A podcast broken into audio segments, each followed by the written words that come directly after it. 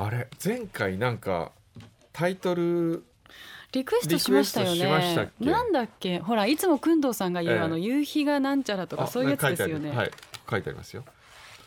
えー、宇賀さんあったかい気持ちになるもの。0度くらい寒い外からあったかい洋食屋さんに入っていい匂いがしてほっとしてコートを脱ぐみたいな。これでこれでジングル作れって言ってるんですよ。ひどいですねで僕がストーブの上にポットが乗っててグツグツ言ってて夫婦でやってる洋食屋さんですよね。そうだ全然夕日じゃないわ。そうだそんなこと言った。とにかくこう心がほっと温まるようなジングルお願いしますはい。っていうことをリクエストしたんでしたね。じゃあそんなジングル心のままにのジングルはい。をちょっと聞いて、それから始めましょく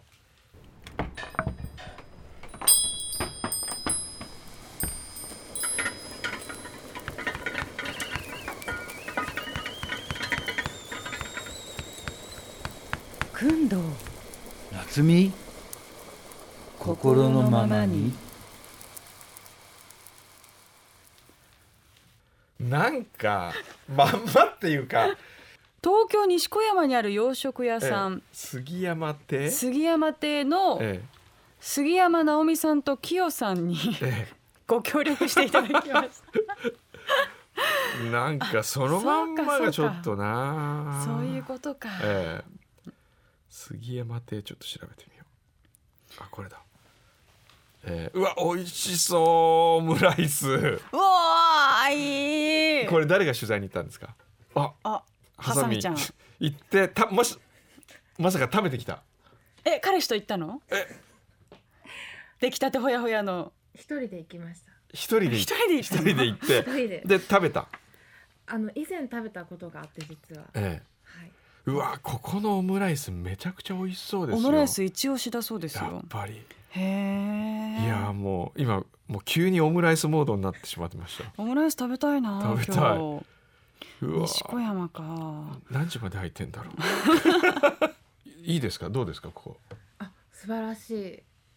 あの本当にあのお二人とも優しくてですね、え。あの音とかも取らせてくれ。て 包丁で玉ねぎ切っていただいたりとか。これ意味はそもそもそも何ですかこれって言われなかった。一応最初にえせあの説明を結構長々とさせていただいて、ええ。で今回のリクエストがこういったものなんですって言ってええ。お伝えしてええ。それで撮らせていただきました。なんか申し訳ないですね。申し訳ない。これは本当にこんなことに付き合わせてしまってああそうか。そうだそうだ。のななんなんでしょうね。こういつもこう無理難題をね。ええもっとこうさすがっていうね。そうそうそうそう。うわこれこれみたいなの一回もないですよね、ええ。なんかねこの間僕あの「ギルティ」って映画見たんですよ。え見たことあります？ええどういう映画えっ、ですか、とねえっ、とコペンハーゲンを舞台にコペンハーゲン警察を舞台にした映画で、うん。あの僕この間コペンハーゲン去年行ったんでワクワクしながら見始めたんですよ。やったコペンハーゲン見れ街が見れると思って、でオープニング始まったのが緊急コールセンター。いわゆる警察のうん。110番のセンコールセンターにいる若い警官が、うん。えー、と110番通報をに答えてるっていうその、うん。オペレーションセンターから始まるんですよ。でずーっと見てたら最初から最後までそこだけ。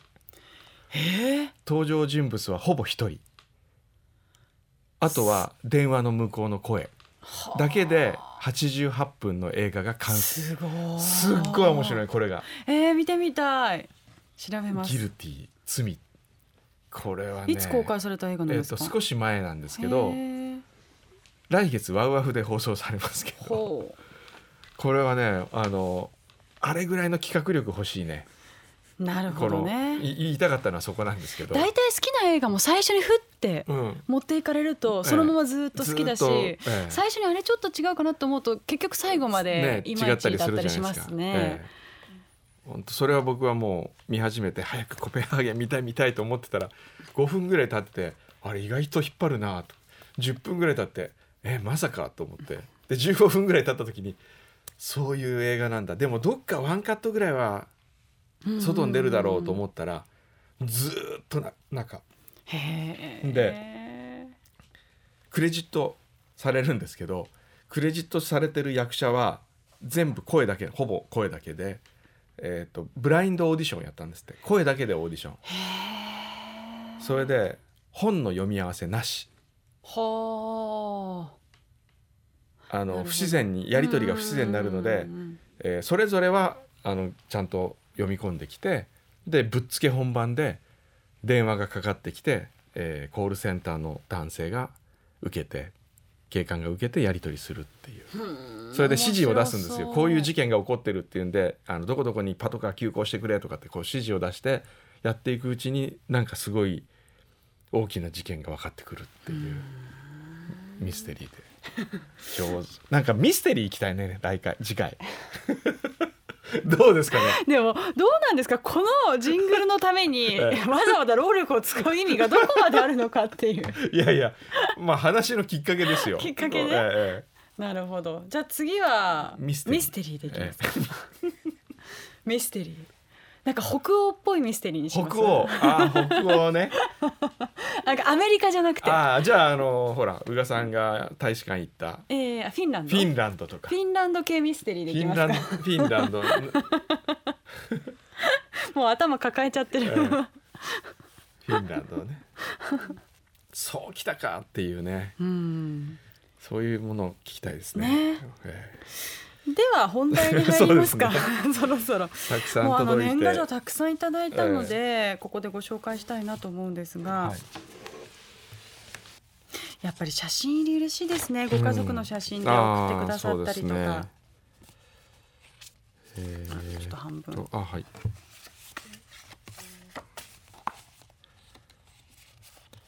そうかここに年賀状のお話希望って書いてあるから僕はてっきり年賀状のお話をしてくれってことかと思ったらあー違うあの本あの本のタイトルがそうでしたね。あれ良かったですもんね。うーん。これは栃木県那須塩原の方。ああ那須塩原もいいですね。いいですね。年賀状ありがとうございました。ネズミと富士山の消しゴムはんこ。とても味のあるデザインで手作りの温かみのあるものとても嬉しかったです、えーついパソコンで印刷して完了させてしまっているここ数年の私の年賀状でしたが手作り手書きの大切さを改めて感じました。ポストカー年末に神戸ルミナリエに行っていたんですね。私も神戸にいたのですが時間が合わず見られないまま帰ってしまいました。あそうだね。あのポストカー行かないと。そうですね。今年は行きたいですねポストカーと一緒に、もうずっと言ってます。はい。京都市のお。カオカオさん。はい。素敵な年賀状ありがとうございました。夏美さんのハリネズミくんかわい。いくんどうさんの富士山これもお上手。我が家も来年は消しゴムはんこに挑戦してみたいです。やっぱりハンコ良かったですよね。ね。ええ。あこの方消しゴムはんこですよ。いつも楽しく聞いています、なのに年賀状募集の回を聞き逃してしまった。涙。私はいつも年賀状は消しゴムはんこです。すごいかっこいい。マイケル・ジャクソン。おすごくないですか？かっこいい。こういうやり方もあるんですね。へえあ松本育さんだあ本当だ。あのーあれだ。あのーあそこのフューチャープロジェクトじゃなくて何でしたっけ？フューチャースケープ。でこちらにも一回来ていただきましたよね、はいはいはいこのレターシール作ってる方、はいはいはいへえすごい。へマイケル・ジャクソン年賀状。すごい。かっこいいーすごいすごい、クオリティ高いな。えーこちらは大阪府堺市。勝也さん、えーお二人のプライベートな年賀状ってどんなものなんでしょうか？見てみたいんですがラジオだから無理かなと。あ。あれどうだったんですか？私の年賀状、ええ私はですね、ええ。今年はええ。いつもまあイラスト選んで印刷されたものを使っていたんですけど、はい。今年は私も手書きしたんですよ。ええ。再現しましょうか今。ええ再現してくださいあれっていうか僕に出してないんですか？え？出しました？工藤さんに出してない。工藤さんにはほらお年賀にお手紙が入ってると思うんですけあどここにねえ「ハッピー」この真ん中にネズミを描いたんですよ、はいはい。今年のネズミはねこんな感じで。えおえ絵うまいですね。でここから吹き出しでええ「チュー」って「ハあッピーチューイヤー」って。ああーなるほど。今年はこれにしました。おでこの隙間にメッセージを書くと。おなるほど。こんな。これあの今年うちの会社の年賀状一つ持ってきたんですけどね。はい。ああれ？これ？ありがとうございます。これ届きました？えこれはいただいてないですよ今私。今届き今ました。今渡しました。すいません。すごい往復書簡往復年賀状。はい。はあ。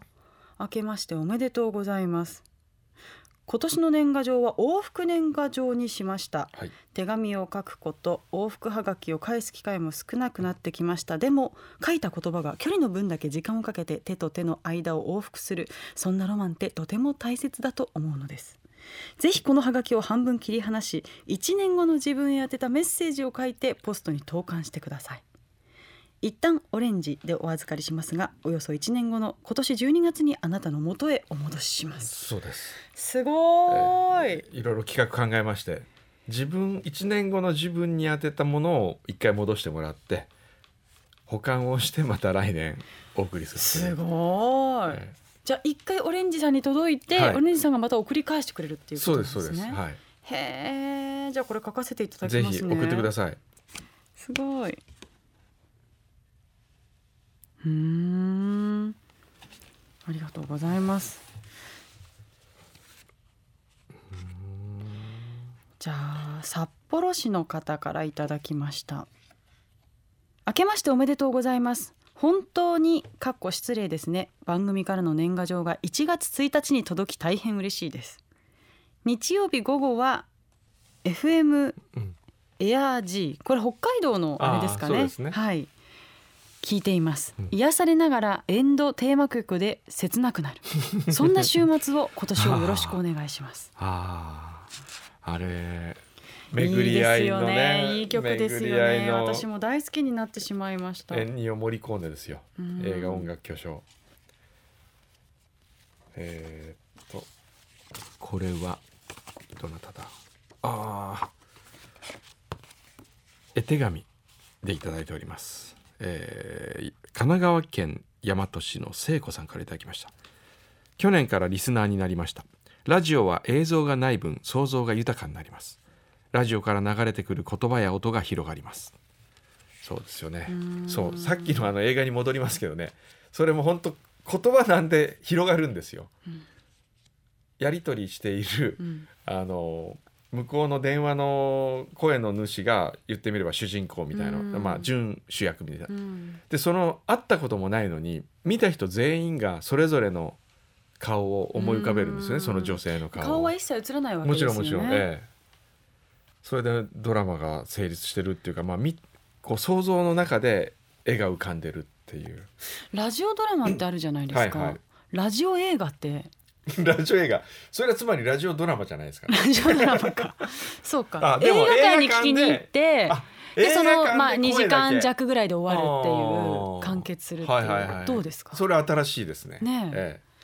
それはなんかやってみたい。ねえ。挑戦してみたい気がし心のままにでちょっとラジオドラマやってみますか？ラジオドラマやります？脚本小山くんいやいやいやめんどくさい。それはめんめんどどくさい。くさがんないでくださいよ提案しといて。いやラジオドラマやるんだったらちゃんと東京 FM の枠を取ってですよ。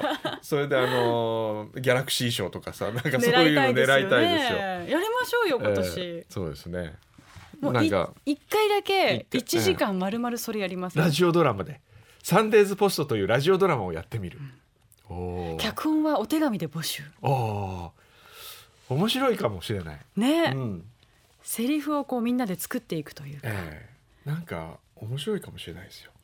あれそれかなんこうスタッフが誰も乗ってないのは何？ちょっと面倒くさいみたいな顔してませんん自分たちの生活を考えたでしょ今ちょっと。でも、え例えばお手紙いただいてええ。5分のコーナーとか10分のコーナーでもいいので、ええ展開していくっていうのどうですか？その先のストーリーは次の人に任せるみたいうんうん、なんかね企画倒れで終わりそうな そのあのか。手紙があの手紙じゃないやあのあれが返ってこない。そうですね、ええあのあれ映るんですカメラが映るんです。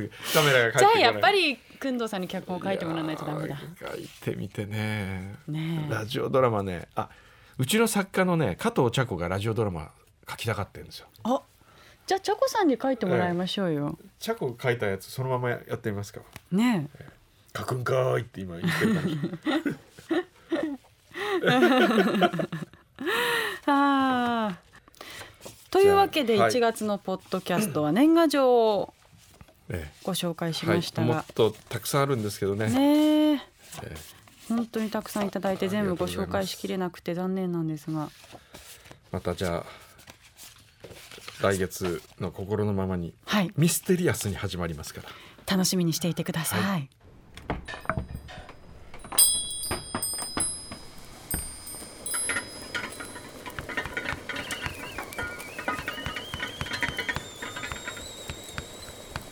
くんどう夏美心のままに